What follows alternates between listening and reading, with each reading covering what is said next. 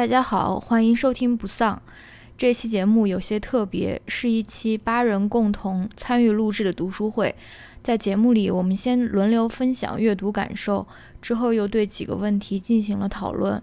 本期我们阅读的书目是美籍华裔作者张小夏的自传《知晓我姓名》。他是2015年斯坦福大学性侵案的受害者，在案件发生后。很长一段时间内，他被化名为艾米丽多伊，以案件中烂醉如泥的性侵受害者身份被讨论和报道。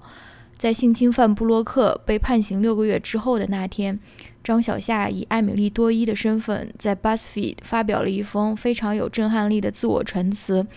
这篇陈词在发表后的四天内就被点击了上千万次，也被称为继《汤姆叔叔的小屋》以后。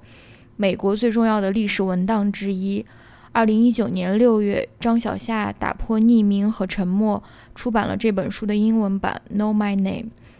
下面就是本期共读《知晓我姓名》的节目。下期的读书会，我们会阅读双雪涛的中短篇小说集《猎人》。所以，我们今天我觉得我们讨论这本书，嗯，就是。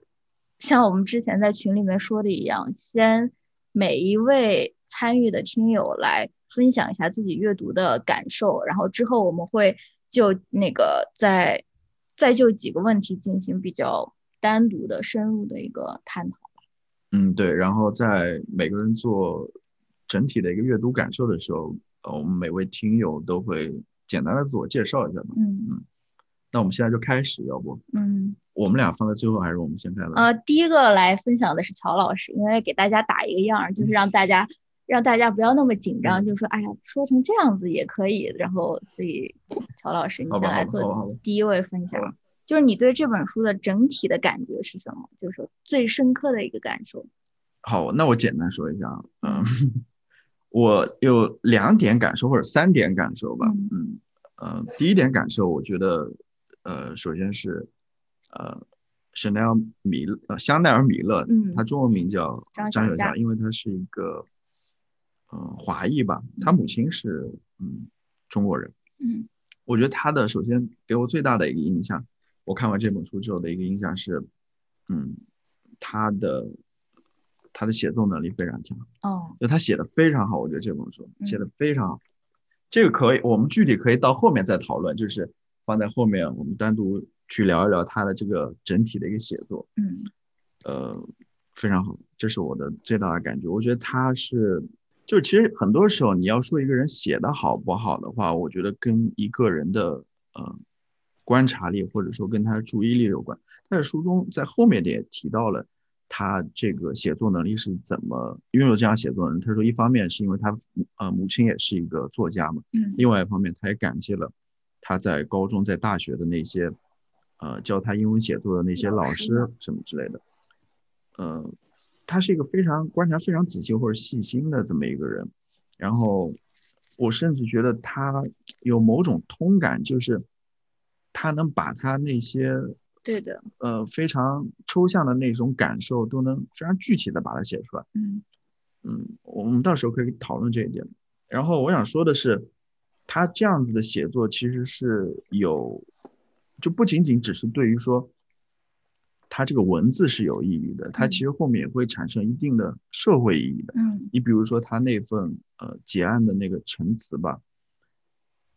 之所以能引起这么的轰动，就是因为他写的非常好。嗯，呃，他写的非常好。呃，呃，我我我现我这边说的有点乱了啊。刚刚提到的就是他对于一些非常抽象情绪的描述，非常非常。非常具体或者生动或者什么这，那另外一方面，它里面所呃做的一些 argument，嗯，就是他试图去反驳的一些观点，比如说那个辩方的那些律师在在在法庭上问他那些问题，他他的那些观对观点的辩驳也是非常有力的。他不仅仅只是文字上的优美等等，还有一个就是，就是他这样子的一个非常好的写作，就是让。大家就能从他的这个里面就获得某种力量嘛，嗯，因为大家都会觉得说，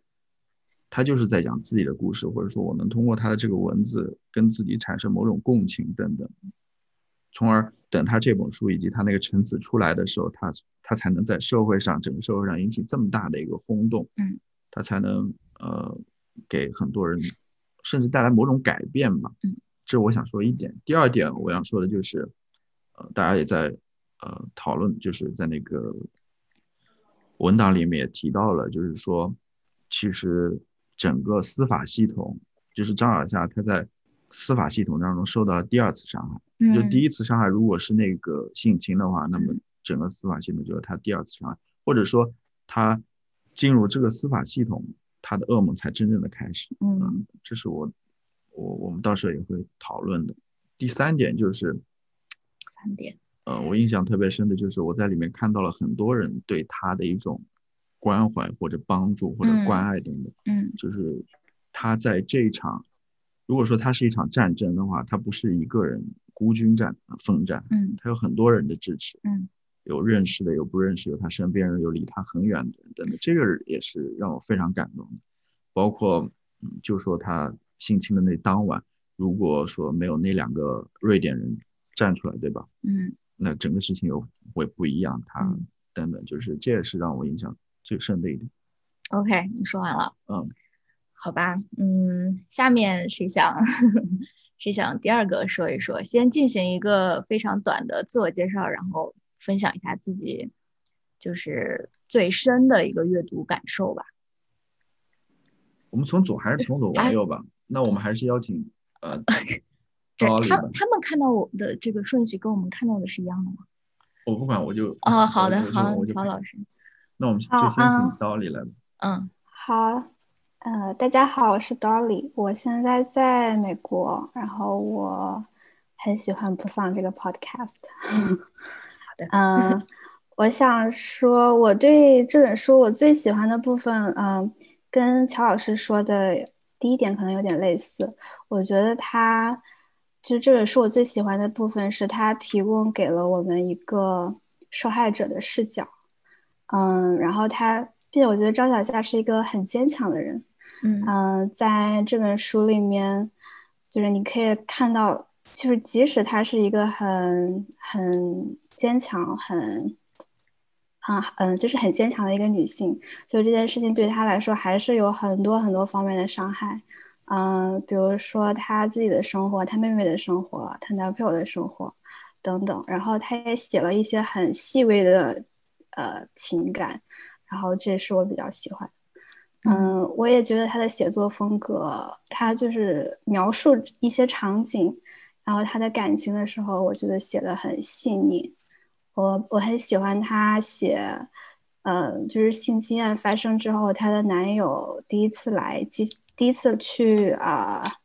加州去去见她，然后她去接她男友，她写他们俩的拥抱，就是我觉得很动人。还有他有写他去嗯印度尼西亚潜水的过程，还有庭审第一次庭审的过程，我觉得都写的非常的呃让人就是让人沉浸到那个体验里面，就是你为他为他开心，为他伤心，就是这嗯嗯对，这就是我要分享的。好好的，嗯，下一个应该是西西吧。大家好，我是西西，呃，也是卜丧非常忠实的听众，然后。这本书是，其实它去年在美国这边出了不久，嗯，我就在书店看到，然后，呃，之前也有听过很多好评，就打开，然后我当时读了第一段，我就觉得就整个人眼泪就不要下来了，因为他就让我非常的引起非常强烈的共鸣。然后，因为他开头他就想写说自己是一个非常害羞的女孩，对的。然后他就举了非常具体的几个例子，然后我其中最喜欢的一段话就是，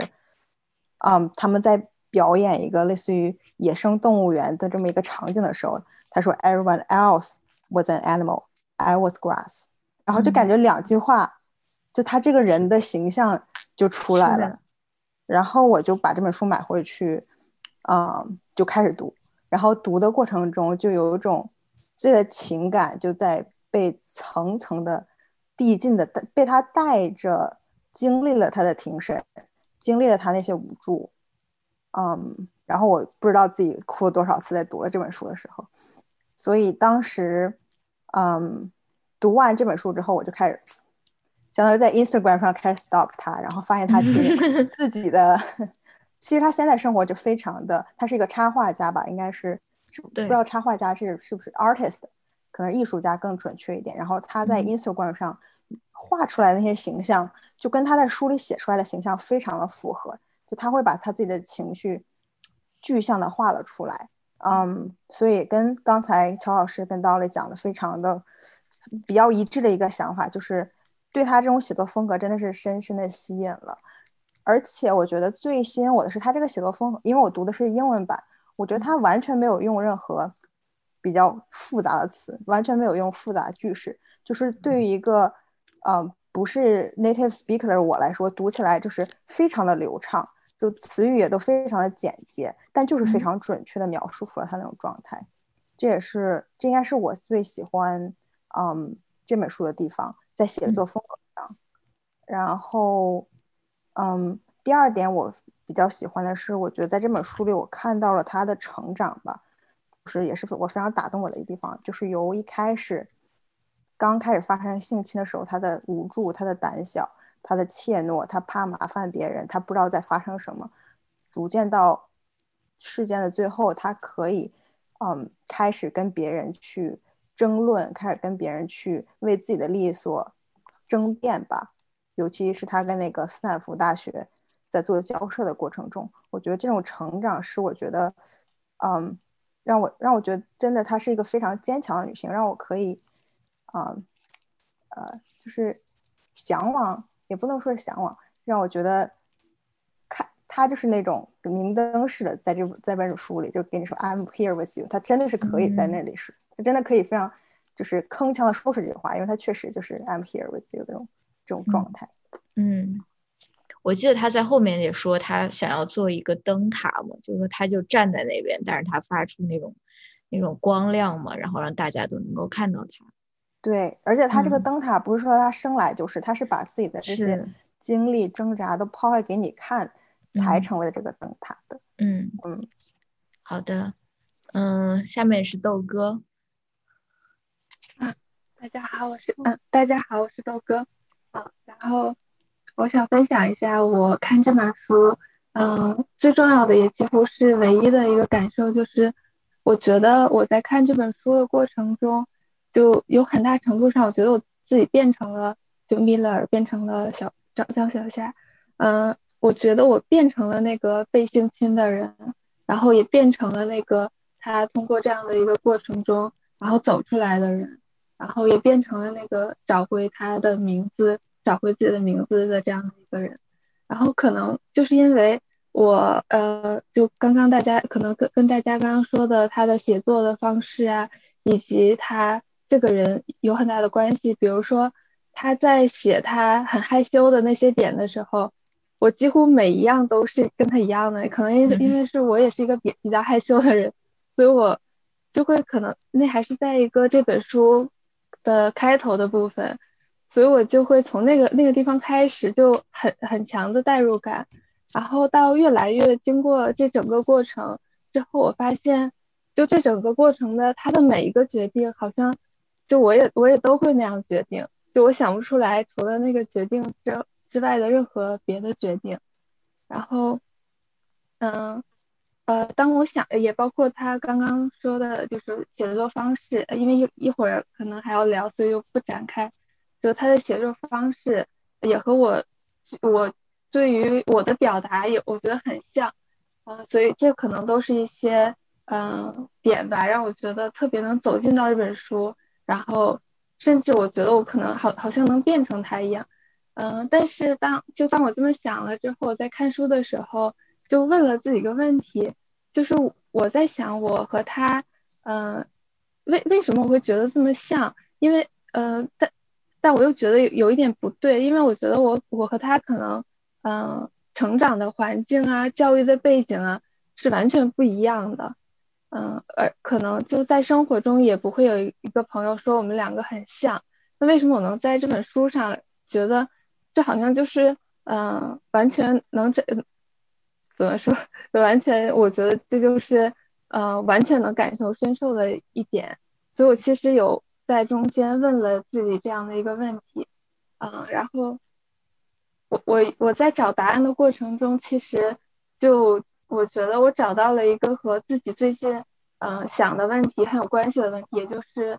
嗯，郝郝小七在那个问题中，他有问男生是不是能到底能不能理解就是性被性侵的女生的感受，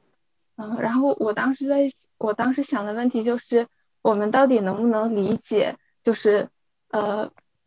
和我们生活没有那么相近的人的生活，就那些苦难也好，那些嗯，就遥远一点的东西，可能对于我们来说一个遥远的东西，呃，对于男生来讲，这个性侵的女生的感受，对于她们可能就是那个遥远的遥远的哭声那样的东西，嗯，可以一会儿，如果一会儿到问题的时候，可以分分享一下这个感受，所以我。嗯，看这本书最大的最大的感受就是，我觉得我很感谢他能让我变成他，能让这让我在阅读这本书的过程中，能完全的体会到他的心情和他的这些经历。嗯，好的，谢谢。呃，下面是 Elsa。嗯，好的。呃，大家好，我是 Elsa。呃，我现在是在香港的一个呃，我在香港工作。然后，嗯，开始听不丧，其实是从我上学期间就开始听了，所以 其实就是伴随我从一个城市搬到另一个城市，然后一些比较孤单的时刻这样。然后，嗯，我自己也有一个年更播客，呃，这里是可以植入，可以，可以，可以，可以，使。劲的植。随便，我自己也有一个年更播客，呃，叫 Grow Up，嗯，其实主要就我的理念是说，呃，我可以看到很多人在这个中国的公共公共讨论空间里面去讨论一些就比较理论的东西，但是很少看到，就比如像欧美那样去呃真正身体力行的作为一个人去实践自己的这些理念，然后，所以我其实。我的想法就是说，呃，我希望能够把我的这个实践的过程和成长的过程记录下来，然后，呃，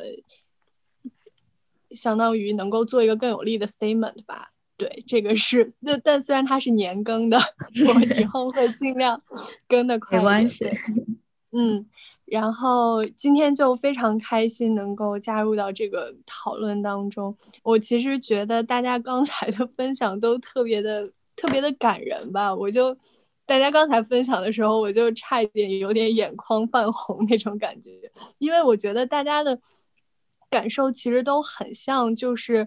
呃能够被 Miller 的写作深深的带入呃他的故事嘛。然后这个其实也是我觉得他的这本书就最有价值的地方，因为说实话，我觉得在公共讨论空间当中，大部分的观者就是旁观的人。都很难主观的，呃，很难客观的去看待一个事情，就难免会有一点主观性。然后这个时候，就是 Miller 的这个写作能够非常好的，呃，就是引起大家的同理心，或者说让大家进入他的故事里。其实我觉得是帮助他的这个比较女性主义，然后，呃，比较呃。怎么讲呢？揭揭露社会问题的这种 argument 可以更加有力，嗯，所以这个是我觉得特别印象深刻的一点，嗯。然后我其实就是对他的书里面的两个 argument 是特别感觉非常的印象深刻，这里也想跟大家分享一下的。就是其中一点，就是在我们看这本书的过程中，我相信大家都有同感，就一直觉得这个司法系统为什么会这样？嗯，就香奈儿始终难以证明他是呃就在不同意的情况下被性侵了的。但这个事情其实我觉得是一个很现实的问题，就是法律的无力，因为。各大洲的法律基本上都是建立在谁主张谁举证这个基本原则之上的嘛，所以它其实难免会有很多的漏洞，尤其是在性侵啊、在家暴啊这种，呃，受害者很难以收集证据的地方，就你举证就会非常的困难。所以，呃，我其实觉得香奈儿很好的指出了这一点，就是说我们应该有一个比法律更加严格的。道德系统，其实去弥补法律的漏洞。也就是说，我们的道德底线应该比法律底线更高。就是在这本书里面，香奈儿就有提到，因为他的证据只有那个两个人衣衫不整的。在草地上被两个瑞典人看见这么一件事，他难以证明就在更早的时时候，因为他昏迷了，所以难以证明说这个是一个强奸，而不是一个两情相悦的事情。但是其实，在比法律更广泛的一个道德角度，嗯，我觉得香奈儿的质问是非常有力的。他在书里面就是说会说到，哦，会说到。如果那些邪恶，以下是引文，他会说到，如果那些邪恶的瑞典人没有发现我，那这个夜晚将会怎样结束？你会把我拉到靴子上的内裤穿回去吗？会合上我的腿，遮盖好我的身体吗？会会问我是否疼痛吗？会去找我的朋友说，你能帮我把它弄到一个温暖柔软的地方吗？就这些东西其实是法律所覆盖不到的，但是在道德的层面，只要你是一个合格的人，你就应该有责任把你把一个女伴在这种情况下，呃，为她做这些事情。所以我觉得，嗯，在更广泛的性侵啊、家暴的这些案件当中，可能呃，一个比法律。呃，能够覆盖面更广的道德体系也是我们所需要的。这个是我我的第一个感想。然后第二个感想就是，呃，我看到郝小七也有摘抄这一句，就是呃，每个人，呃，他大概的意思就是说，每个人都相信，呃，一些坏的事情，比如说像性侵啊，呃，是小概率会发生在自己身上的。嗯，直到它真正真正发生在自己身上之前，呃，人们都不太会去 care 其他人身上的发生的这种不幸。嗯，所以这个这个地方我也想引用，就念一下我们两个同事摘 抄的这句话，就是说，嗯，因为米勒他曾经在小学的时候，他们小学有很多的呃。有一些小学生自杀，然后在这些案例当中，呃，他其实会觉得，哦，这是十起自杀，十个名字，可能和我的关系没有那么大。但是，呃，直到他遭受到性侵案的时候，呃，以下是引文：直到我读到斯坦福大学性侵新闻的报道，呃，客观而平静，就像读到一封信，遗憾的通知你。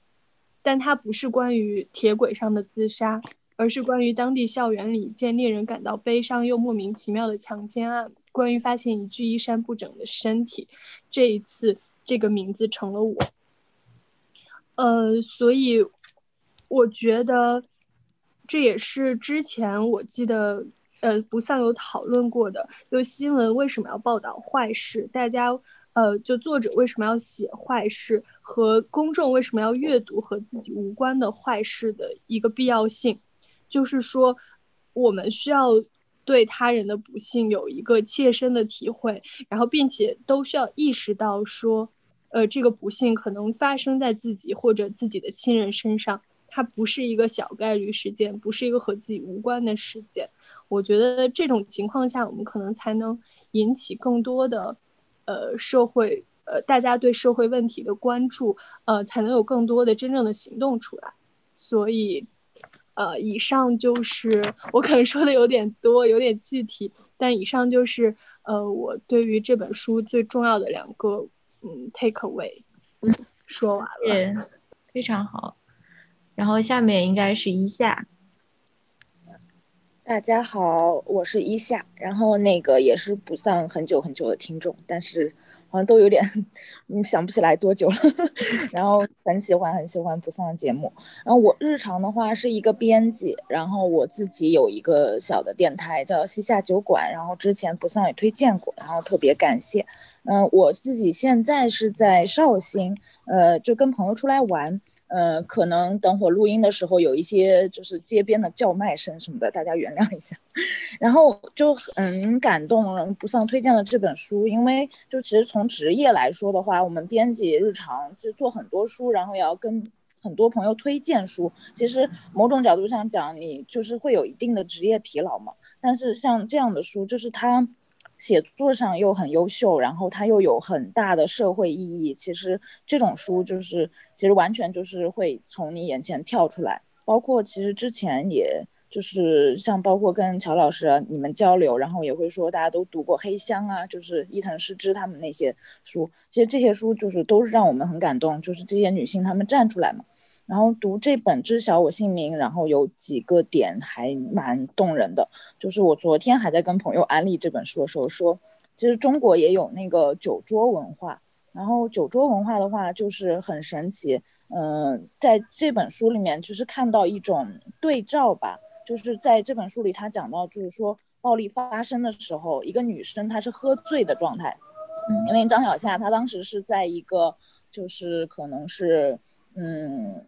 呃，就是在派对上嘛，然后他喝的有点醉了，他后来都说自己已经昏迷了。然后，但是其实这种状况下，就是社会对他的审视是这样：你都喝醉了，嗯，你不必被认真对待，你被别人摸或者吃豆腐，甚至被侵犯，都是，呃，你自己不检点。但是很奇妙的是，同样是喝醉的男性，然后人们会说啊，他喝醉了，那他肯定是没有什么意识，就是他肯定是啊无心之失，酒后嘛，总会有点什么。就是太可怕了，我觉得就是张小夏，他就写下这样一句说：“我不知道我的失忆会成为他的机会，我不知道受害者是不被相信的同义词。”就是其实你读到这个时候会觉得哇，就心里一惊，就是原来喝醉喝醉酒这样一件事放在就是呃侵害别人的人身上和被和受害者身上，居然是差异这么大的情况。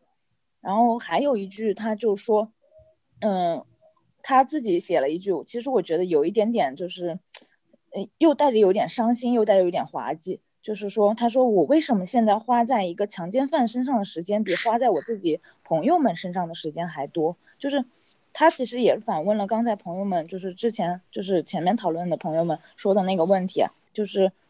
就是这个体系它有很多问题，如果它不是这样的漏洞百出，我们不必要在一个被自就侵害了自己的人身上花这么多时间，嗯，就是他会很快的被固定证据被被逮捕，然后我我就可以继续过我正常的生活，就就是就是这种情况真是就是蛮糟糕的。他在书里面提出这一点，也让我们就是至少让我受到挺挺多冲击。然后他在书里提到了一个概念，是我之前不了解的，就是他讲到了一个叫更衣室谈话的概念。是说，呃，男性之间具有冒犯性、含有性意味的交谈内容，这种谈话经常发生在高中更衣室内。然后，嗯，他讲这个概念是因为他提到了特朗普，好像有一段录音什么被流出，然后人家就说特朗普以前年轻的时候可能讲过一些下流的那种话呀，或者，然后，但是他其实把这个跟侵犯他的人的那种，嗯，对他就是侵犯后的继续的在法庭上的狡辩。把它并置起来看，就是说，我们生活在这样一个时代，很难区分一个总统和一个十九岁的性侵者的话，就是其实他们都是一样的，活在一种，嗯，被就是被允许讲更多，呃，可能比较猥亵、比较冒犯性的这种空间里面，是这种给他们这种，嗯，可能滋生这种这种呃意识的空间，让这些人就是有更大的。呃，更大的空间去做下一步的侵犯性的行为，嗯，然后我最后想讲的一点，其实就是，嗯，他讲出了一个整体的 Me Too 运动的艰难性吧，就是很多人说，哇，现在这么多女生站起来了，而且所有女生就是多多少少都会共情这些事情，那女生声音已经很大啦，什么什么，就是讲这些就是已经 enough 了，嗯，就好像可以不要再做了，但是其实不是的，就是他在书里面引用了一个别人的话，说了一句说。社会变革是马拉松，不是短跑，只能在拥有的时间里尽你所能。其实听起来就是这个事情，其实还蛮沮丧的，就是它还远远未完成。因为如果它完成了，也就不会有知晓我姓名啊、黑箱这样的作品了。所以就是还是应该继续团结起来，然后去面对这些不公，就是我自己的观点是认为，就是肯定是不只是女性要一起来面对，就是这是整个社会都要一起来面对的嘛。然后就差不多这些是我，呃，是我的感受。然后可可能还能提的一点就是，我觉得张小夏真是，就是她还有点姐姐来了的意味，因为我记得她在书里还提到了一位十八岁的妹妹，呃，嗯，十八岁的小妹妹还是什么，然后她就有说一句说，嗯。幸好被性侵的是我，不是他。就这句话讲的好心疼啊！就是他还在关心他自己已经受到了侵害，他还在关心更小的女性啊，或者说更更弱势的人。然后所以觉得她是一个就是特别伟大的女生。嗯，这差不多就是我目前对这本书的一些看法，然后也期待后面跟大家继续聊一聊。好的，谢谢一下。最后一个是真奈。嗯，大家好，我是真奈，我现在在广州。嗯。想跟大家聊的是，其实，呃，实话说，在看这本书之前，我的心里面是很敬畏的，就是仿佛这件事情，性侵这件事情离我很遥远，以至于我怀疑自己是不是真的能够站在一个呃被性侵的受害者的角度去聆听他们的故事。但是当我开始读这本书的时候，我就发现香奈儿的文字非常的真实，就是有一种强大的力量牵引你去理解他的所见、他的所感、他遭遇的事情。我整个呃的感受其实跟乔老师提到的一点是比较相似的，就是你会发现从整个过程中，从发现被害到取证。到庭审，到量刑，最后被全球公开热议。整个过程中，香奈儿经历了一场非常艰难又伟大的蜕变。那蜕变的转折点，我觉得是发生在被告布罗克裁定有罪的那个 moment。因为在定罪之前，呃，香奈儿和被告的对抗当中，我觉得香奈儿是处于被动的地位。他更倾向于防守的姿态，我相信这也是大部分性侵受害者的状态。嗯，蜕变前的香奈儿，他要面对很多社会的舆论的压力，面临着隐私被记者非常不择手段的揭露。就是我看这本书的过程当中，我我好像有种就是看那种恐怖电影，就是。好像要手要手要遮住眼睛的那种，不不敢看的感受，呃呃感觉，然后还有很多不完善呃不完善的司法体系等等，这通通的二次伤害中，香奈儿虽然是勇敢的，但是他的呃是非常恐惧的，因为只有很少数的胜利的判例在眼前发生，而且。我觉得更关键的是，对于他来说，最致命的是要怎么保护爸妈，怎么缓解妹妹的呃内疚。就是假如这件事情发生在我的身上，我呃最疑惑、最挣扎、最矛盾的地方，就是我不可以接受我的家人遭到伤害，我要保护他们，所以与。呃，与其说我要去征求所谓的正义的话，我可能把他们摆在摆在更摆在更前面的地方，所以我可能这是我跟香奈儿不一样的地方。呃，甚至在这个过程中，我呃印象很深刻的是他在书中说，他搞不清楚目前的目标，因为如果目标是愈合，是。继续生活的话，这不是前进的方式。预疗是一个非常隐私的、需要耐心的、非常温和的对待的方式，而他面临的是很多不知道怎么处理的、从来没有遇到过的画面。那第二个阶段就是在后面的阶段，在裁定被告有罪之后，香奈儿得到了鼓励。受过的伤害，其实他知道是没有白费的。他看到了希望的苗头，所以他就不再恐惧了，而且他依然勇敢。他有了目标，所以这时候他的姿态是转为主动攻击的，积极的让更多的人看到他的故事，呃，扩大他所经受呃事情的影响力。嗯，他在这个时刻他是有控制力，找回他想要的地方，他是呃他他想要的追求的东西。在书中他提到说，他他又提到了他的目标，说。我曾经以为目标是要遗忘，我花了很长时间才明白，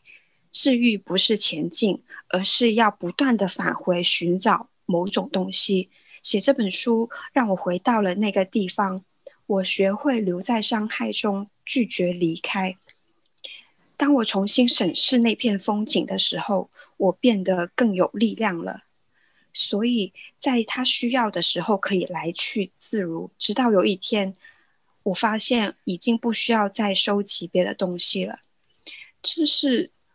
我看到的时候 非常感动的地方。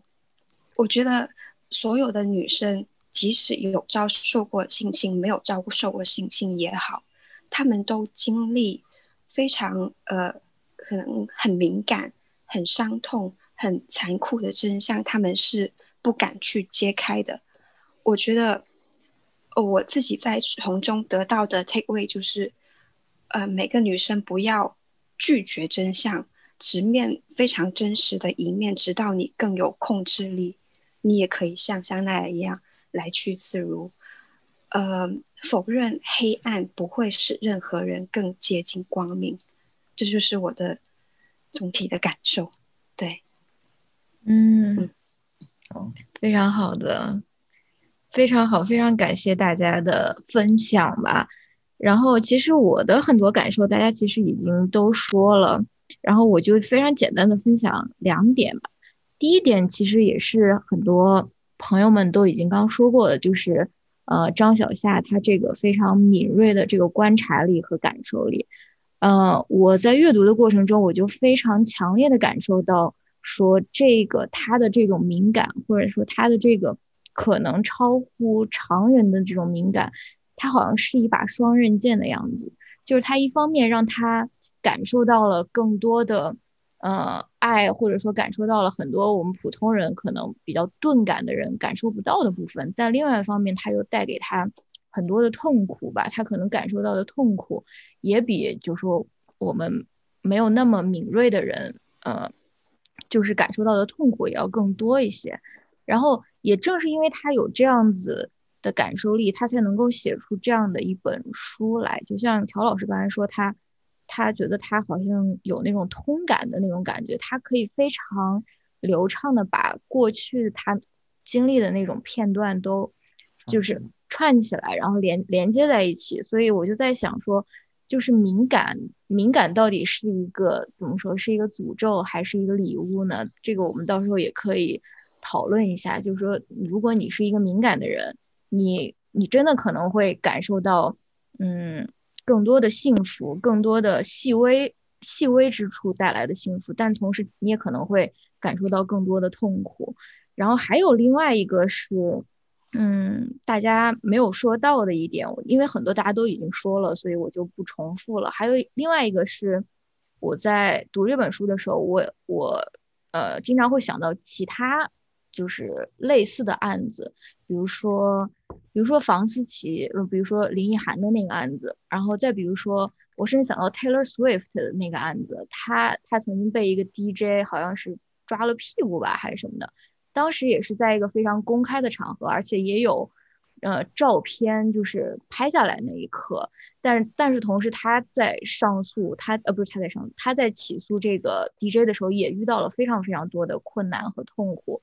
然后，嗯，我也想到那个呃刘强东的那个案子嘛，就是静瑶的那个案子，我就在想，我我就记得 Taylor Swift 他之前说说。你看，发生在我身上的这个事情是在一个公共的场合，而且还有这种媒体的这种记录，然后我都已经遭受了，我就我都已经在这个这个出庭的这个过程中遭受了这么多的痛苦。然后，如果这一个强奸案是发生在，比如说是一个私人的场所，就是 my word against his，就是我们两个人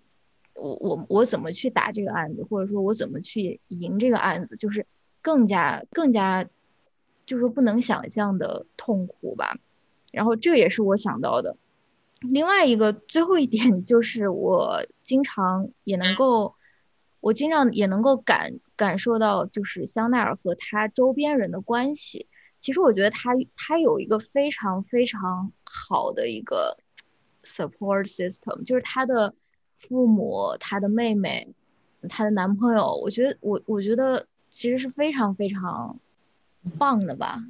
因为我。你因为我我不知道了，就是如果是在可能很多别的案例里面，这这个这个被呃受害人他遭受到的二次伤害，他不仅仅是来源于比如说起诉或者上庭，他很很可能就来源于身边最亲近的人嘛，对吧？所以我就在想，他他他他的周围其实是有非常挺非常好的，也不能说非常好，肯定不是完美的，但是他已经是有一个比较好的一个。呃，亲密的一个支持体系了。然后我就又想到其他没有这样子，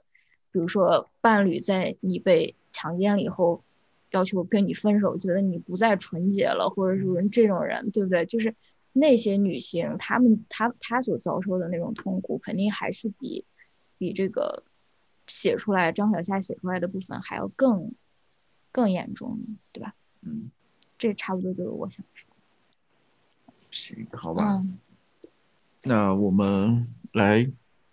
具体来聊一聊一些话题吧。嗯啊，要不还是我先开始吧。哦，你你已经想好了？嗯，行。我我还是想聊一聊他的这个写作，就是我是非常着迷于他的写作的。我觉得他写了一些非常有意思的，然后非常让我感到非常吃惊或者惊讶，就是我能这么写。我可以举几个例子，我不知道大家还有没有印象。首先，第一个是。应该是他第一次接到那个检察官的电话，然后检察官跟他说了一些关于他们要起诉他的话，就是他可能当时张小夏当时呃也一下子懵了，没听太清楚。我不知道是不是那一段它就是完全一个标点都没有的，它是呃囫囵吞枣一样的，就很长的一段话。一个是这个，第二个是呃我我我。我摘录了一下，是他应该是第一次去接受那个心理治疗师的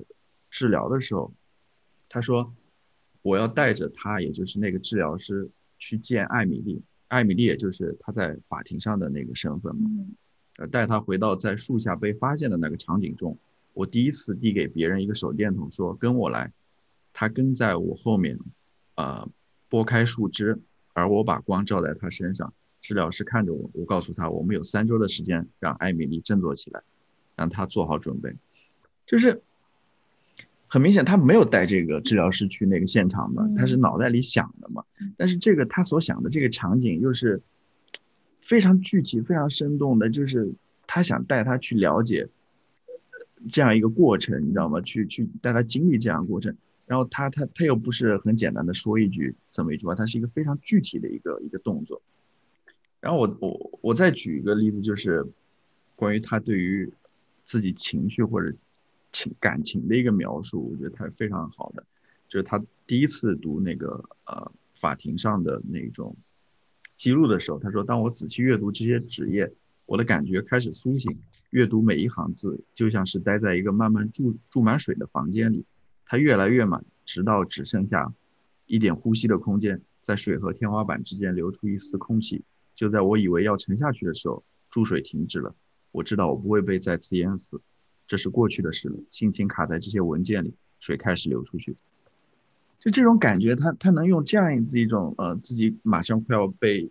溺亡的，然后突然一下子这个水又开始流出去，嗯，非常具体。就是这也是我为什么觉得他好像是有通感的那种感觉，嗯，就是他的那种情绪不仅仅只是情绪了，他能变成一种非常。真实或者物理的那种感受，就仿佛自己要溺溺水的那种感受。然后还有一点就是，还有一一一一，他写的一个就是，呃，他在法庭上接受检察官的盘问，还是接受接受那个辩方律师的盘问，他就觉得自己好像就是一条身上带着那种电子项圈的狗一样，因为每次那个法官他都会说，这段话要被移出出去，然后他就觉得自己就是带着电电子项圈的狗一样，遥控器在辩方手里，每次每次我一说话，我就感到震惊，不知所措。我开始小心翼翼地避免越界，希望避免被打断。他正在引导我对自由说话心生畏惧，这种。然后我再最后讲一个，大家 呃容忍我一下，因为我觉得写的非常好。就是当那个他的检察官阿拉雷问他，说你对这个布洛克感兴趣吗？他说爬上我的证人席，手拿一支红色的大大画笔，在法庭的后墙上用长长的红色。笔画下，写下 “no”，每个字母有二十英尺高。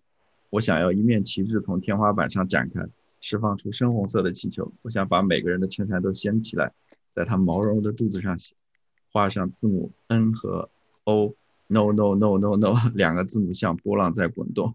我想说，再问我一万遍，问我一一百万遍，那将是我永远的答案，那就永远是我的答案。不，这是故事的开头和结尾。就是你觉得他他他这些写作就非常有意思，就是嗯非常那个，然后就是我很少看到这样子的写作，他会让你进入到他的那个想法当中吧。嗯嗯，我我不知道大家对于他的写作还有什么要说的。对我我觉得就是乔老师写讲的这些，我印象也都非常深刻。然后另外一个例子，我也看到有人有摘抄出来，就是他在刚刚经历这个事情之后，然后他想说自己怎么处理这件事情，就是他把那个记忆放在一个罐子里面，然后他就搬着这个罐子，把它一层一层的搬到楼下，搬到一个柜子里锁起来，然后他再走上楼。这就是一种非常具象的说，哦，我我要跟这件事情脱离关系的。然后我觉得他是一个非常神奇的，能够把他当时经历那种无论是恐惧、害怕、啊折磨，都能转换成一种全世界所有人，不管你在哪里都能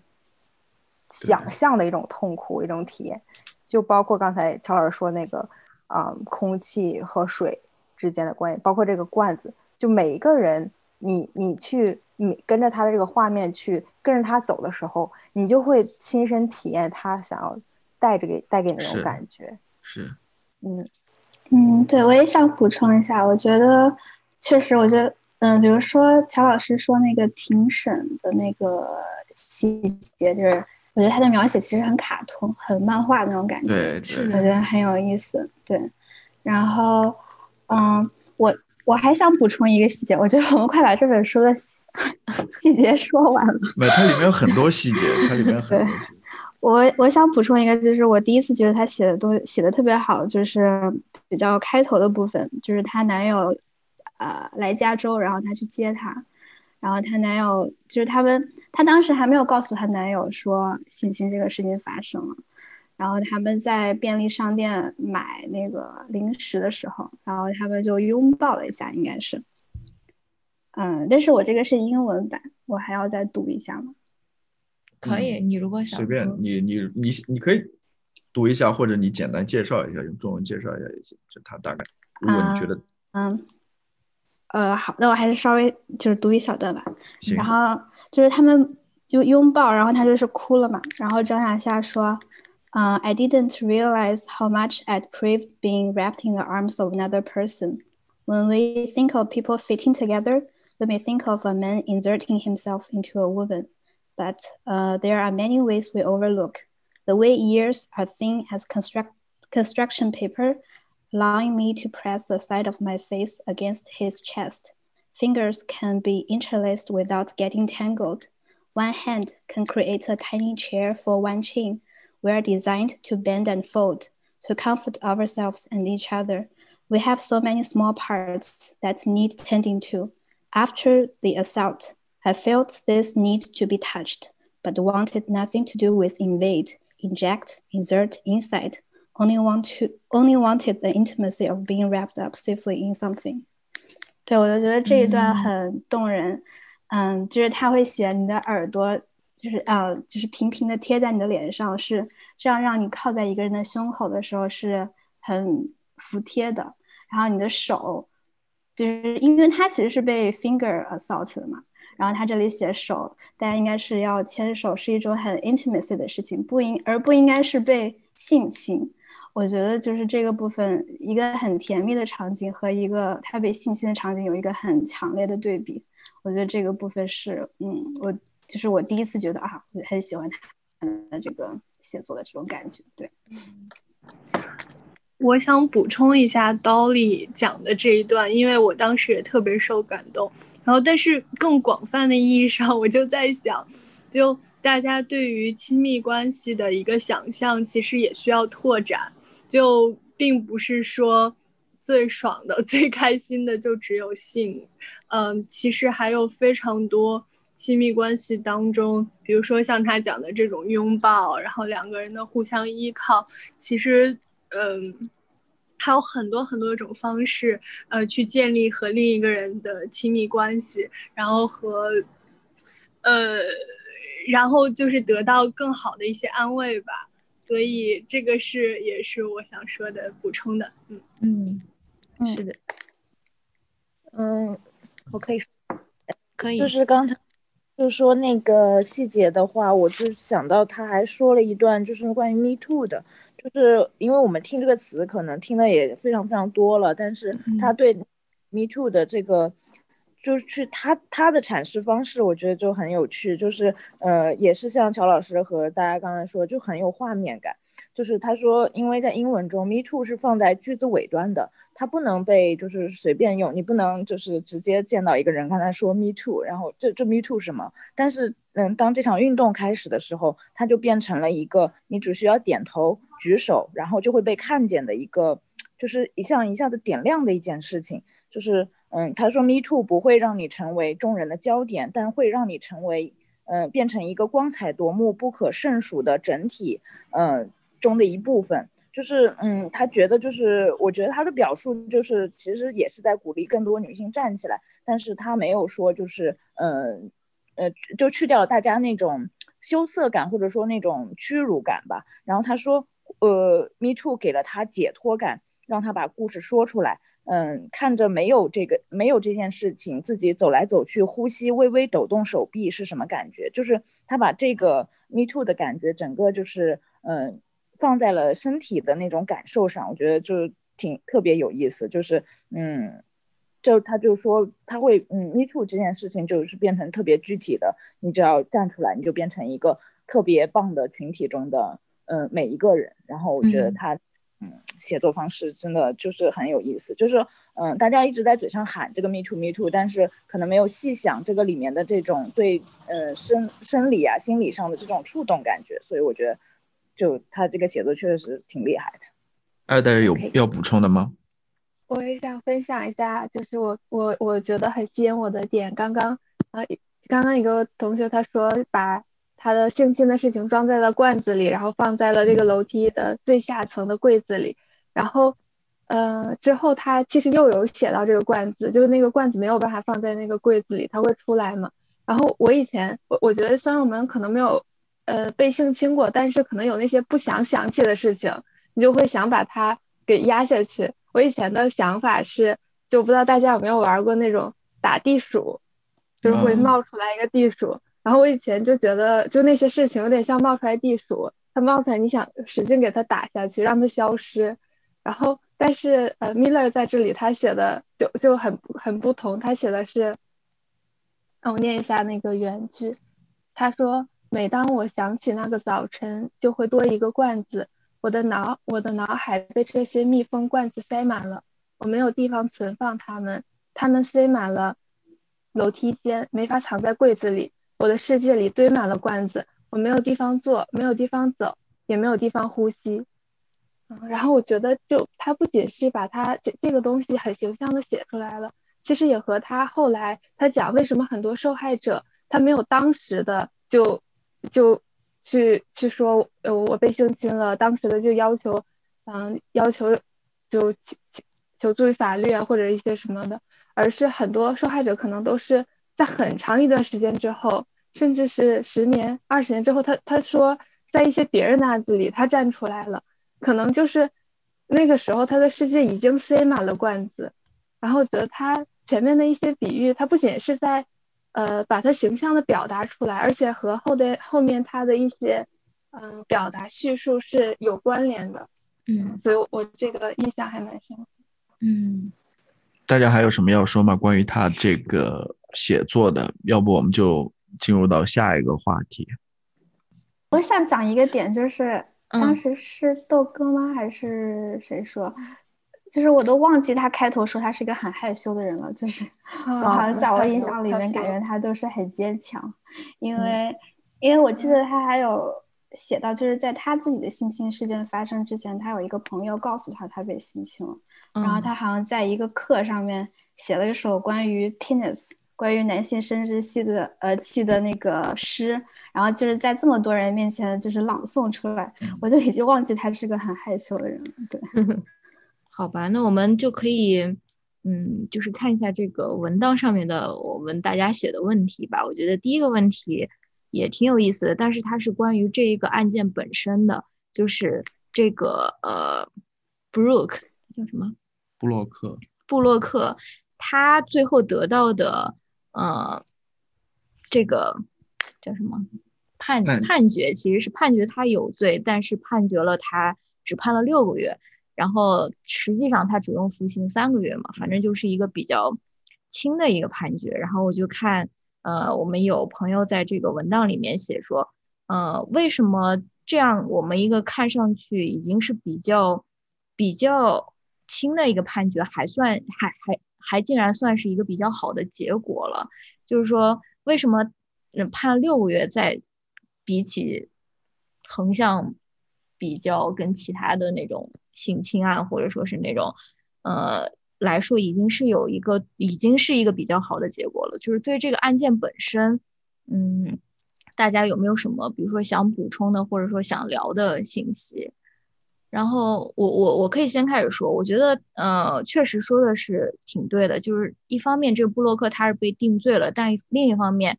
不仅仅是我们，就是包括那个 Chanel 那个 County 的他的那些居民都觉得说他的这个最后这个法官的宣判是有问题的，就是说他判的太轻了嘛。但是我在想说，之所以他能够成功的被定罪。嗯，其实很大一一部分原因就是因为他有那两个目击者吧，就是两两个那个瑞典人。如果就像他自己在书里面说的一样，如果没有人路过他，可能可能就不会真的不会有人知道有什么事情发生吧。所以我觉得他就是，即使我们看来这一个判决可能是太轻微了，但是他能够被定罪，其实在很多的。更广泛意义上面说的这种，不仅仅是性侵案或者是家庭暴力的这些案件里面，已经算是一个比较好的一个结果了。因为家庭暴力或者是性侵案的这个取证确实是非常困难的。我不知道大家对这个案件本身有没有什么想要补充的，或者说想要讨论的东西？嗯，呃，我我觉得我可以先说一下，就我对这个当时对这个案子，就我在跟别人描述这本书这个案子的时候。我觉得主要是两部分，一个是这件案子本身它已经有点蛮完美的状态了，就是史奈奥自己也说他是有两名是目击证人，然后当时他是昏迷，就没有基本上没有口头同意的可能，然后他在性侵四十分钟，大概好像是四十分钟内立即被送到了医院，马上做了检测，然后他在二十四小时之内就提起了诉诉讼，然后有。各方面就是 D A 的支持，相当于说很难有另外一就是如果这个案子发生在了私人的空间内，你如何想象一个女性她被性侵之后能够这么快的找到一个方式走到一个医院做检测，然后去报案去收集自己的所有证据留留下来，而她有说自己在被性侵之后马上全身被拍了照片，然后性侵的地点也被拍了照片，就是已经证据如此的充足了。才能够导致她获得了十二名那个 jury 的全体的投票的通过，啊，虽然中间也经历了很多波折，但是另外一方面呢，是因为他这个案子里面有他醉酒的成分，然后有这个性侵者他就是以带引号的光明的未来，导致这个法官给了一个相对较轻的一个判决，这就是就是非常讽刺的一件事情。然后沈奈尔在书里说，如果如果这件事情侵侵害他的人是一个比如说拉美裔的没有呃在一个打工的一个男性，那获得罪肯定跟这个布洛克他获得这个三六个月的刑罚是不一样的。但是我觉得这个案子最后有了一个非常令我我读的时候觉得非常惊奇的一个转折，就是我我以为这件事情到这里就是结束了，但没有想到其实啊这个法官还是被可以投下去的。就这个法官其实是相当于是为他做的这个判罚承担了一个后果的，这也算是一种一种欣慰吧，也算是 给这件事情画上一个稍微稍微上扬一点的一个句号。是的，那我想讲一个就是。嗯，可能就是不是这个案子，就是对比来看，就是大家之前可能看过的《黑箱》，然后我觉得《黑箱》里面就是伊藤诗织，当然已经是非常非常勇敢的女性，但是大家可能也知道那个案件的最后结果是只有民事的赔偿，就只赔了钱，因为那个是就是一个很有权势的一个男性，然后他还跟日本的那个安倍是有一些裙带关系啊之类的，然后那个就是当然大家都非常非常生气。然后其实像之前郝小七说的那个房思琪，就是林一涵，就是大家也非常生气，因为后续那个呃狼师居然还过来大陆教课啊，就是这些男性还在活跃，但这些女性已经永远的，就是他受到创痛，已经永远就是不可能再那个了。然后就觉得，嗯，像之前就是郝小七和乔老师说的，就是是不是呃，哎是你们俩说的，还是之前其他朋友说，就是那个嗯道德或者说。就整个社会能不能就是对他们的谴责再大一点？如果嗯，当此时此刻就是各个地方的法律啊，就是他还没有太那个的时候，我觉得就是嗯，社会不能把他把这种侵犯当做一种桃色、心伤或者情色的一些东西去谈论，而应该正视他的那种侵害性和犯罪性，然后不能再允许就是嗯这些呃侵害他人的人还继续就是很光鲜亮丽的存在。我记得就是伊藤诗织，好像就是，嗯，那个男性他之后还很，就是不无得意的在一些媒体场合说起这个事，就是别人还拿这个事开玩笑，然后他还非常坦然的接受，因为当然别人开的玩笑都是甚至有点阿谀，就是逢迎他的说，哎呀那个小事情什么的，但是就是伊藤诗织，嗯，用他记者的身份就是直面这个男性，就是在。呃，性侵案之后还就是去采访啊，或者一些场合，就是他依然继续在面对，依然在战斗。所以我觉得就是，嗯，这些女性真的 超级超级坚强。但是我们社会对这些侵害他人的人的那个宽容度还是大了，还是太大了，就是还蛮沮丧。嗯。对，我记得，嗯，香奈儿在后面也有说，这个，呃，要提告这个事情是很艰难的，就是如果你要告刑事的话，你要你的举证，呃，举证的难度会要更高。然后他就说，所以有一些人会选择就是民事诉讼。那如果你选择民事诉讼呢，很多人就会就会更污名化这个受害者，说你就是为了要钱。对，我记得他有讲这一段。嗯，是的。其实静瑶的案子也是这样子的呀，他也没有办法进行那个刑事诉讼，他现在就在，呃，就是民事起诉他嘛。而且他的这个案，他的案件也是拖了非常非常长的时间，就是对方在用各种方法，就是拖延那种开庭啊，或者说什么，嗯，就是对这个案件本身，大家还有没有什么想要补充的，或者说讨论的呢？嗯，我我又想到了一个点，就是刚才一下说完之后，就是应该是看到一篇文章分析，或者是沈奈自己的采访，他就说，啊，其实这不是一个个体案例，就是布洛克他之所以没有想那么多就敢性侵他，是因为这个社会提供了这么一个印象，就是说你性侵一个女性，或者是你性侵一个醉酒的人，你是不需要承担什么后果的。嗯，所以其实，然后如果这个案子又被判了，只判了三个月的话，又。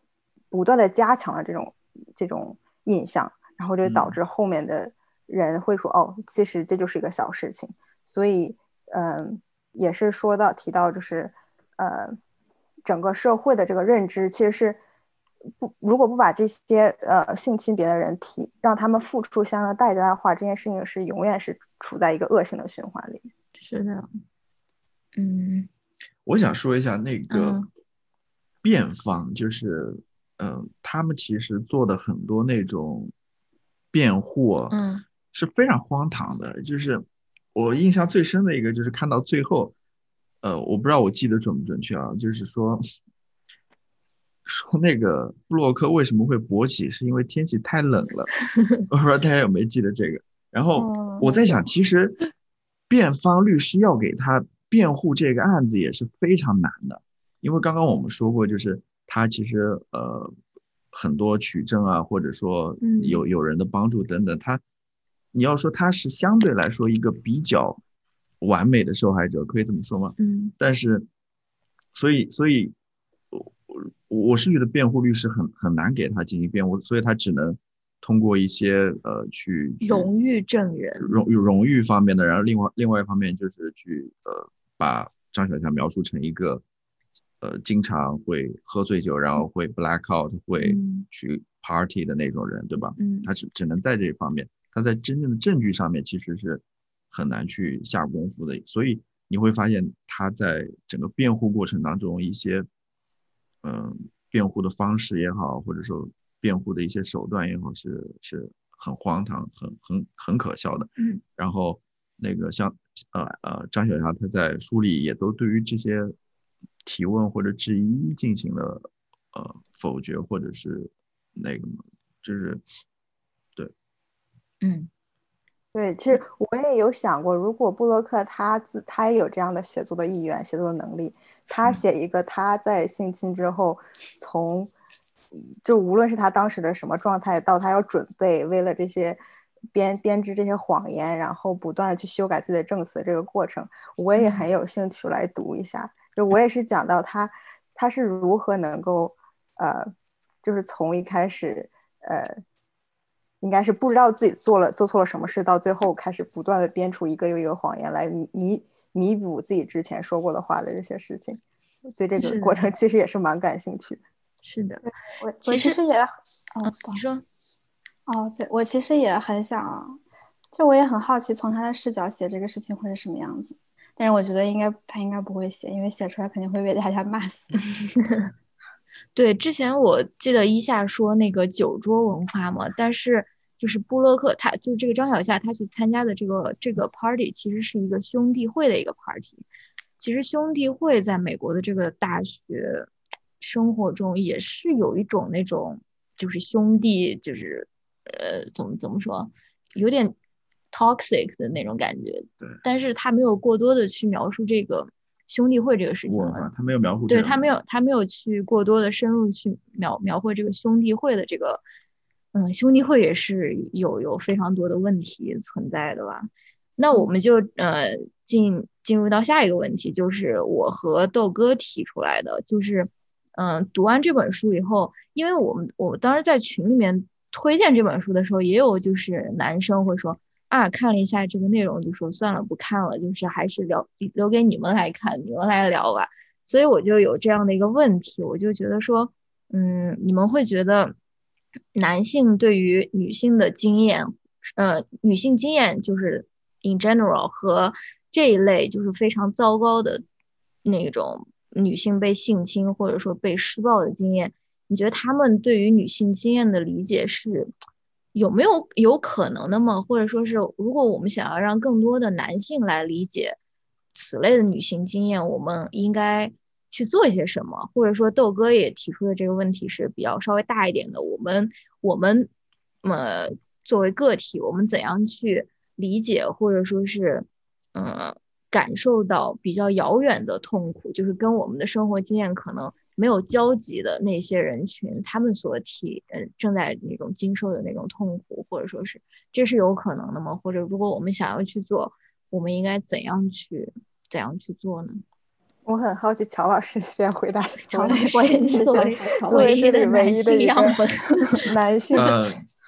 我是怎么想的？我刚刚写下了一点。当然，第一点，我首先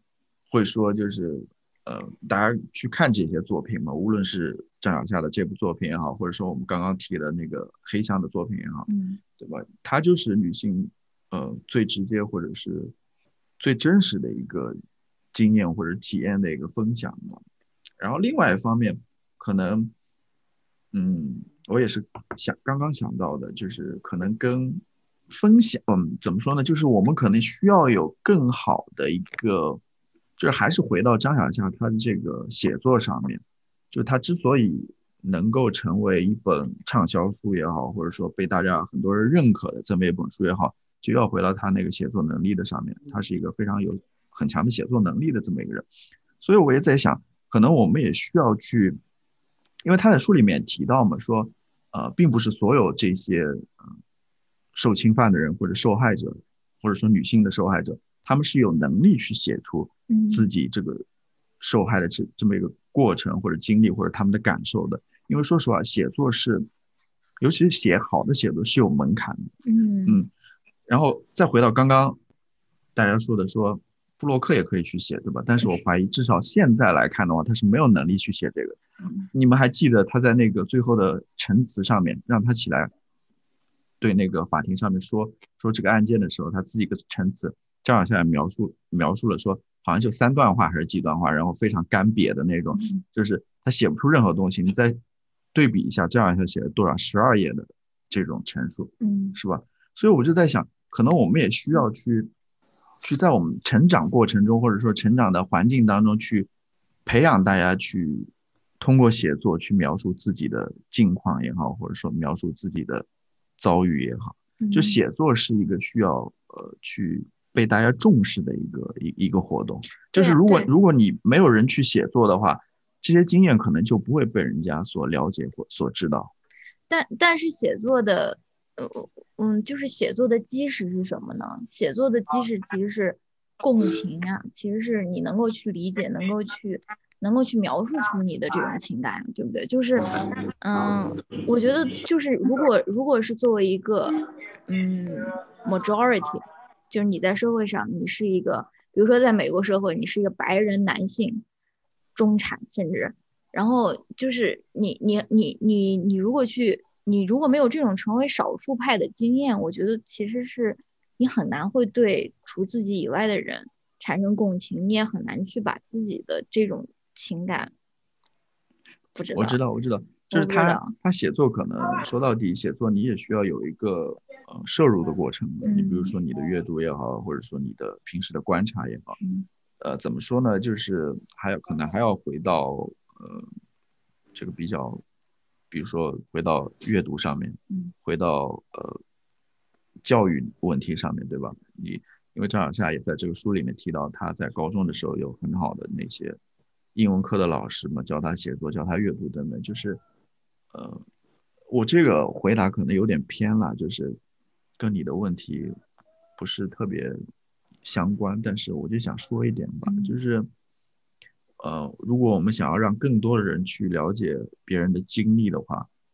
比如说了解女性的经历的话，我们需要有更多这样子的写作者吧。对，嗯，我觉得我是觉得是可以体会到的，或者是是可以，你是可以想象的。就是我的感受是，人类的很多情感，包括恐惧，包括迷茫，是共通的。就你可能没有办法真正的切身体会一个女性被性侵的时候，但是你可你可能会经历类似的，比如说无助，比如说痛苦，比如说，嗯。不知所措，然后恐惧的这种感觉，你可能需要在你的脑海里把它杂糅，把它处理一下。但是我是比较乐观的相信，啊、你男性是可以体会到的。但是有一个前提是，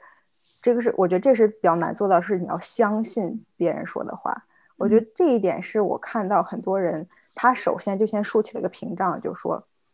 不可能这件事情。你肯定是添油加醋了，你肯定是放大了。这你这么说是因为这样，这样是为了你的利益。就如果他没有办法迈过，说我我首先我先放下我自己的所有偏见，我相信你所说的每一句话，然后我去体会，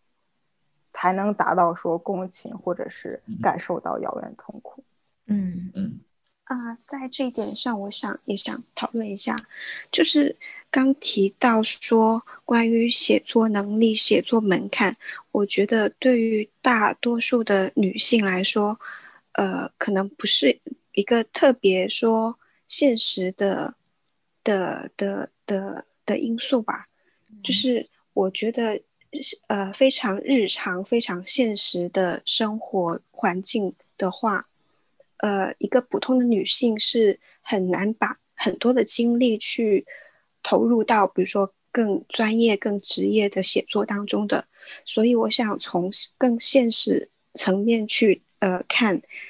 我觉得一个男性在了解呃女性的一些。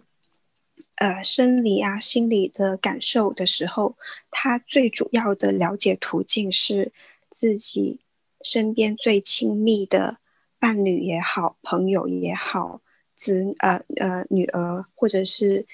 妈妈也好，我觉得他们都是从这种最亲密的关系开始，呃，收集他们的素材的。呃，但是我们的社会当中有一个非常主要的因素就是。经济能力的问题，就是男性的经济普遍是比女性的经济要呃能力要高的，所以在整个家庭社会当中，他们占有的话语权是更高的。那刚也说到了，呃，我们为什么不去理解呃更少数的呃 minority 这一群体的话，其实女性。不算是一个 minority 这样子的呃群体，作为在呃社会当中了，但是他们就是经济能力上是处于弱势的。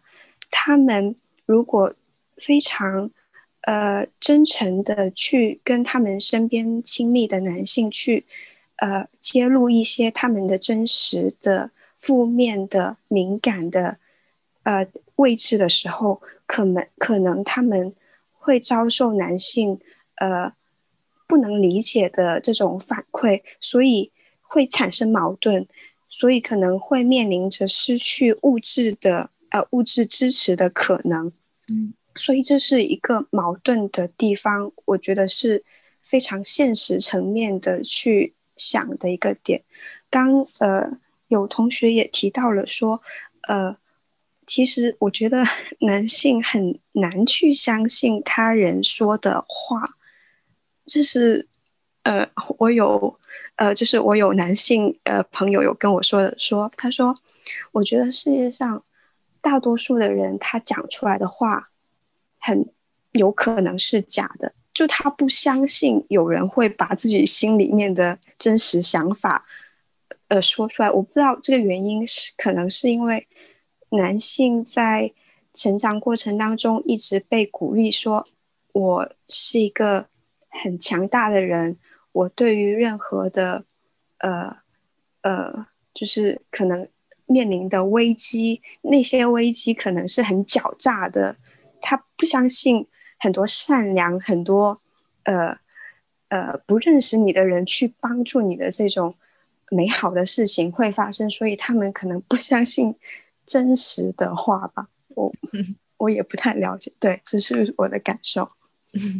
嗯，对，其实我我也有，就是非常，我也经常会思考这个问题了，因为有的时候看到很多，尤其是关于女性议题的讨论，就是在我比如说关注的那种科技博主的那个评论区，和在就是一些比较人呃文文化类博主的评论区，就是完全是截然不同，就是。科技类博主，我其实已经取关很多了，就大概留了一一两个吧。但是他们的评论区，就是每次看到他们对那种那种 性别议题的这种讨论，我都觉得非常的怎么说震惊吧。然后其实我也在想，这个问题其实也不仅仅是写作能力，或者说你是否能够描述出你所经历的这个痛苦的这一个事情啊。这个其实就贯贯穿我们那个。生活的方方面面了，要说起来肯定都说不完的那种。我记得那个，嗯，《Fleabag》里面有一有一段，就应该第二季里面，他他有一段就是 Fleabag 跟一个稍微年长一点的女性在酒吧喝酒的时候，他们的那个对话。然后那个那个女性她说的那个话，呃，我觉得是能够非常就是简洁的概括出一个女性她成长的这个体验吧，因为。女性的成长，它其实就是伴随着痛，就是这个痛本身的，包括我们来月经，或者说是我们的第一次性行为，包括我们之后怀孕生产，其实它的跟这个痛本身不是痛苦了，就是这个感受本身其实都是相伴的。然后啊呃，然后女性在就说亲密的关系中，或者说他们在呃性行为的时候，大多数他们也是被进入的一方。就是我觉得这个也是一个非常非常独特的一个女性的体验，因为就是前一段时间我去，嗯，我去呃医院做那个呃叫阴道 B 超嘛，然后做阴道 B 超的时候，我的那个医生他就是给我，他跟我说这个这个这个事情，就还没有到做的那一天，就是之前我们讨论这个事情的时候，他就非常明确的告诉我说。它这个是进入性的，它是这个有有那个什么 penetration 的，他就非常明确的跟你说出来，然后真正到做的那一天，也就是我就就是我觉得对对对女性而言，这种痛或者说这种被进入的这个感觉是非常非常独特的，就是就是很难被很很我我不知道是不是可以被。被另外一个性别的人群去理解吧，但是我觉得应该是非常难的一种体验，而且尤其是这种体验又大多数时候非常私密，可能甚至伴侣之间也不愿意去分享。然后我跟大家分享一个乔老师特别搞笑的事情，就是这两天我们去那个狗公园遛狗的时候，然后就是我们俩都被咬了很多那个蚊子包嘛，然后腿上就很痒，你知道吗？然后我就很痒，我就我就总是说，哎呀，太痒了，太痒。然后乔老师跟我说，啊，难道你不觉得这种这种瘙痒，这种痒会让你觉得 你的这个身体是存在的吗？就是说，你能够你能够意识到说，哎，我的身体是存在。我说，我说我我我我觉得大部分女性应该不需要通过这个被蚊子咬这个感觉到这个痒来确认她自己身体的存在。我们比如说痛经，或者说。来月经就是有很多其他的那种方式，但是曹老师就是说通过这个被蚊子咬，然后确认自己那个身体的存在，我觉得是挺有挺有意思的吧。而且包括刚才那个 Janet 她说，呃，就是男女的这个，嗯，关于社会分工啊，或者说是经济能力上面的这个差异，也造成了他们话语权上面的这个不平等。我觉得也是。也是一个非常，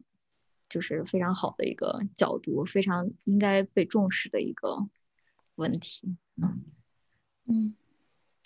哎，我想补充一点，就是刚才大家说到，呃，一些感觉，嗯，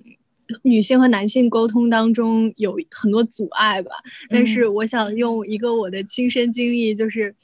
其实还是有一些可行的办法的。对，就。嗯，因为怎么说呢？像 Jenna 刚才讲到的，如果你在经济上或者生活上是依靠于另一个男性，你们两个的地位是不平等的，或者你们两个之间的情感连接没有那么紧密的话，确实很难要求对方去，呃，理解你的情感体验和关心你的情感吧。但实际上，我觉得每个女性应该都至少有那么一两个。呃，实际上非常关心你、非常爱你的男性吧，比如说我爸，或者是呃乔老师之余好奇，嗯，其实我觉得，如果每一个女性都能跟自己身边的一两个男性，呃，就是真正关心你的男性去讨论，呃，你可能你受到过的侵害，或者你可能会受到的侵害，或者其他的一些女性经验的话，其实已经是一个挺 powerful 的事情了。对，我觉得大家可以，嗯，说实话，可以从现在就开始就打小广，就给身边的男性打小广告，这样。对，嗯，我也我我想说，不好意思，那你先说吧。没事，你先说，你先说，你先说。哦，我我就是想回应一下，就是当时郝小七在群里面说，就有人有人就会说啊，那这个题材，那我就不看了。嗯我也觉得这个反应非常的奇怪，为什么这个题材就跟你是没有关系的？哇，对，好帅了，对。我也想分享，嗯，我也想分享，就是两点，我觉得，嗯，就是我这个我对这个问题的一些现在的想法吧，可能稍微有一点点长。就第一个就是刚刚西西也说，就是人的一个情感的一个共通共共通性，然后我觉得这和我刚刚看，就我觉得。可能我和米勒是完全不同的两个人，但我在他的书中看到了，基本上我觉得那那就是一个，我就看到了自己的感觉。我觉得是因为，呃，有的时候我们好像过于强调就不同了，比如说他比较敏感啊，他比较理性啊，他比较感性啊这些东西，可能反而忘记了我们是在一个很很强大的就是相同的基础上在讨论这些不同，所以就很基础的东西反而就因为它最开始存在，反而把它忘记了。所以我觉得这个这个共同就人和人之间的共同是就很重要的，而且。嗯，就也很基础，也也可能是我们能同理到别人的一个很重要的一点。嗯，然后，所以我觉得男生他和女生虽然有性别的不同，但但只要是他愿意，就是他想要去做那个东西，可能对他是就很遥远，难度很大，但是我相信他是可以做到的。就包括其实虽然少一点，但像嗯，乔老师也在也在看这本书，在主持这样的读书会。然后我身边也有也有男生，我觉得他他愿意关心女生的呃想法，女生的事情，嗯。然后第二点就是，呃，是我最近对自己的一个反思，就是呃，先讲一个跟这个书稍微没有关系的事情，是嗯，最近因为疫情嘛，就疫情已经其实已经快一年了，然后到现在我已经就属于那种对这疫情的事情已经属于那种好像。已经适应它了，就觉得它就是一个生活的，就是，呃，就是跟生活一起存在了的感觉，就反而就忽视这个忽视这件事情了。然后我前几天就和一个日本的老奶奶打电话的时候，然后她就就聊天嘛，她就跟我讲，就是她说，嗯，她就她一直精神上都很痛苦。然后我我当时就还讲了一些很多事情，但我被这句话就有一点，就是有一点。就有一点觉得特别羞愧，我在就是跟他聊完之后，我就那一晚上我都在想这这件事情，我就想我我觉得我是个年轻人，我有我可能我觉得生命是现在的对我来讲，可能生命都是无限的，就我觉得死亡是一个很遥远的事情，但可能对于他来讲，就现在这个时候发生这样的一件事情，对他来讲是有就是有有完全不同的意义的，但我我完我我完全没有想过，你说呃在一些。就是头脑层面上，比如说你可能刚看到疫情啊，你说哎，对老人家可能影响就比较大了吧？但我觉得这些东西好像根本没有意义。就像有些男生可能想，哎呀，女生可能比较呃容易受到就歧视吧什么的，那那那个可能就和我去想象一下，老人可能比较容易受到疫情的影响一样。我觉得是一个就就只是在头脑层面好像自己安慰自己的一个事情。嗯，所以我觉得。就其实我在这个疫情中反而像是一个就既得利益者一样，因为我我变成了就是呃很少出门，然后我我也比较喜欢这样的就是嗯方式，就不太出门，有很多时间做自己的事情。然后就当我变成了这样一个既得利益者的时候，我就很轻易的忘记了那些就是在经在经历这些苦难的人的想法。就可能他都不遥远，他就是，呃，我身边的就是一些老人，或者是我们每天去的超市的那个调货员和收银员，就是就可能是这样的人，他就在我眼前，但但我就是看不到他，就需要一个这样的点来触触发到我，我才能想到这样的事情，所以这这件事情就对我的打打就反思其实挺大的，所以我就当时一直在想，就那个。呃，遥遥远的哭声这这件事情，然后呃，所以我觉得可能就是他是需他他是需要我我或者是对方做出一些努力的，就不是平白无故的，我只只看一些电脑上的一些杂杂乱的新闻，我就能我能我就能产生这样的一个想法，产生对别人的这样的同理，就我觉得这样可能就是做不到的，可能这个反而是反而会反而他就是你看到的这种。表面的东西越多，反而会覆盖掉一些东西，而让你没有办法真的去想这件事情。然后，我觉得可能就我想说的，就是可能是需要我做出努力，我要去真的做一些事情，比如说看这本书，走入到这本书的语境中，然后去理解尼勒，也然后就像我觉得像乔老师说的，可能更多的写就对方可能更多的写作写作者愿意写出来这样的事情，让更多人看到。这就是一个双方的努力，嗯，所以我觉得就是这个是很有价值的，也是我嗯，就最近感触很深的一个地方。嗯，我觉得说的非常的好，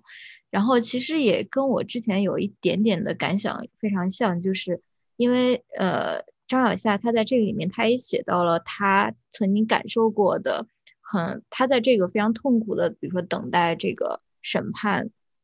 这个过程中，他呃感受到了很多来自于身边的人或者说甚至陌生人的那种善意嘛。然后我我就在想说，我们也要努力去做一个，就是说是主动发送善意的人，就是说你你就是要去每天问一问你的朋友，你今天的心情怎么样，或者说你真的是要做这件事情，不是说是你你想说啊，我我要去做这件事情。我觉得就是你真的就是在在有有条件的情况下，你就是要主动的去嗯做更多有善意的，就是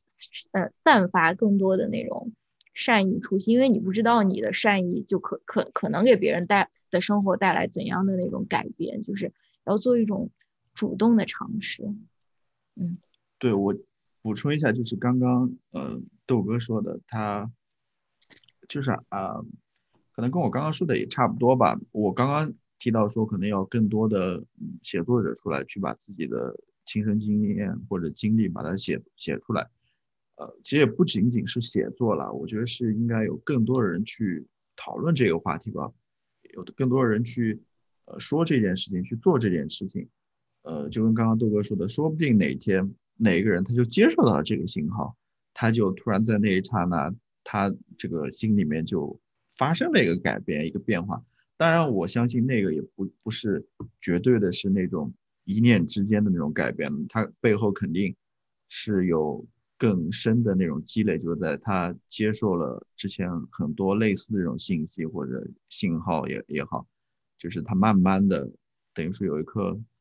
种子在他心里埋下了，但有一天突然一道闪电过去，嗯，他那个种子就发芽了，对吧？就是我觉得还是要更多人去讨讨论这个话题吧，去比如说像我们在这边去读这本书。然后去把它放在播客上也好，然后我们可能后面还会呼吁人们去读更多的，比如说女性写作者写的书。然后我们呃，就是它不是不是一件事情吧，它是整个社社会的一个大的一个动员吧。就跟刚刚呃一夏所说的，这这里面书呃书里面那个叫 Michelle 还是什么，他说的就是社会的改变不是一天就。就就就就发生，它是慢慢的、很漫长的，它是要经历很漫长的一个过程的。嗯，呃，是需要里面有不人不断在那边去做事情的。你不做事情的话，它它就不可能有有这种交集或者改变发生。嗯嗯，我看我们也差不多了，两个小时了。大家还有什么要说的吗？对，大家最后还有什么想要补充的，或者说是我们没有聊到，但是你非常想聊的东西？我我我想我。我我我想补充一点，就是刚接着那个话题，我想到了书里面的一个细节，就是香奈儿她在走在马路上，不是会受到很多骚扰的一些语言性的骚扰吗？嗯，那她呃把这些用视频拍下来发给给她的男朋友，她男朋友说：“你不要再给我发这些视频了，我不想看。”然后香奈儿说。你你可以不看他，你可以拒绝看他，但是我没有办法去拒绝他进入我的生活。我觉得就是她男朋友在面对他们这样子的沟通的时候，我觉得香奈儿就是很真诚的告诉他，我就是我的生活就是这样子的，而你，请你理解。对我觉得有这样子的一个对话，这是一个提想到一个小细节，嗯。是的，这也是挺重要的。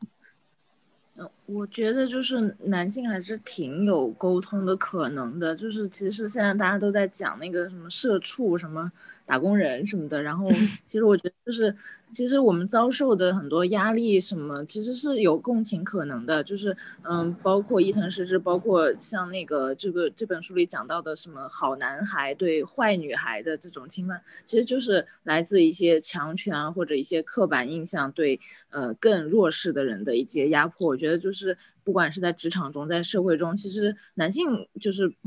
就是。嗯遭受的有些压力，他们是可以跟你一起。就是去去理解的吧，就是就像刚才豆哥说的，就是如果我们要好好的去跟他们沟通，然后去多说一些我们的痛苦，就是其实你们可以用一些迁移联想方式去来理解，我觉得就是还是有有很多沟通可能的。好的，一个非常积极的结尾，男性是有沟通的可能的。对我我我是认同刚刚一夏说的那一点，就是。你要从一个压迫者的，或者说这种被压迫的这个角度来看的话，呃，可能男性他不一定在性别这个视角或者角度上面是一个压迫者，他可能是一个呃施压者吧。但是在其他上面，比如说在工作上面，在在这个社会阶层等等，在各个方面吧，没有一个人是一个绝对或者彻底自由的人。他在生活当中肯定是有很多。困难或者困境的，就是他是一个，那就是现在问题就是说，怎么能把它跟这个能够打通吧？好的，大家还有什么要说的吗？嗯，我可以再补充另外最后一个小点，就是，嗯，呃，一个比较实际的一件事情吧，就是也是我男朋友读完这本书之后，他他说他觉得他可以马上做的，就是如果晚上，嗯，跟女性朋友，比如说，呃。出去玩结束之后，可以非常礼貌的，然后呃真诚的问说你需不需要我送你回家？因为你不知道这一句话可能就会给一个人带来一些改变和触动，也是 Chanel 在这本书里有讲过。是的，是的。嗯。好，那我们最后推荐所有人去读这本书。可能呃，如果你是一个女生的话，推荐你的男朋友或者你老公或者你老爸或者你。哥哥 什么之类的，就推荐你身边的男性朋友去读这本书。然后，如果你是男性的话，你也可以推荐给你身边的男同事，对吧？或者说，你就是这是一本非常好的书，我觉得大家可能都一致认同，就是都觉得它值得被推荐嘛。嗯，对的。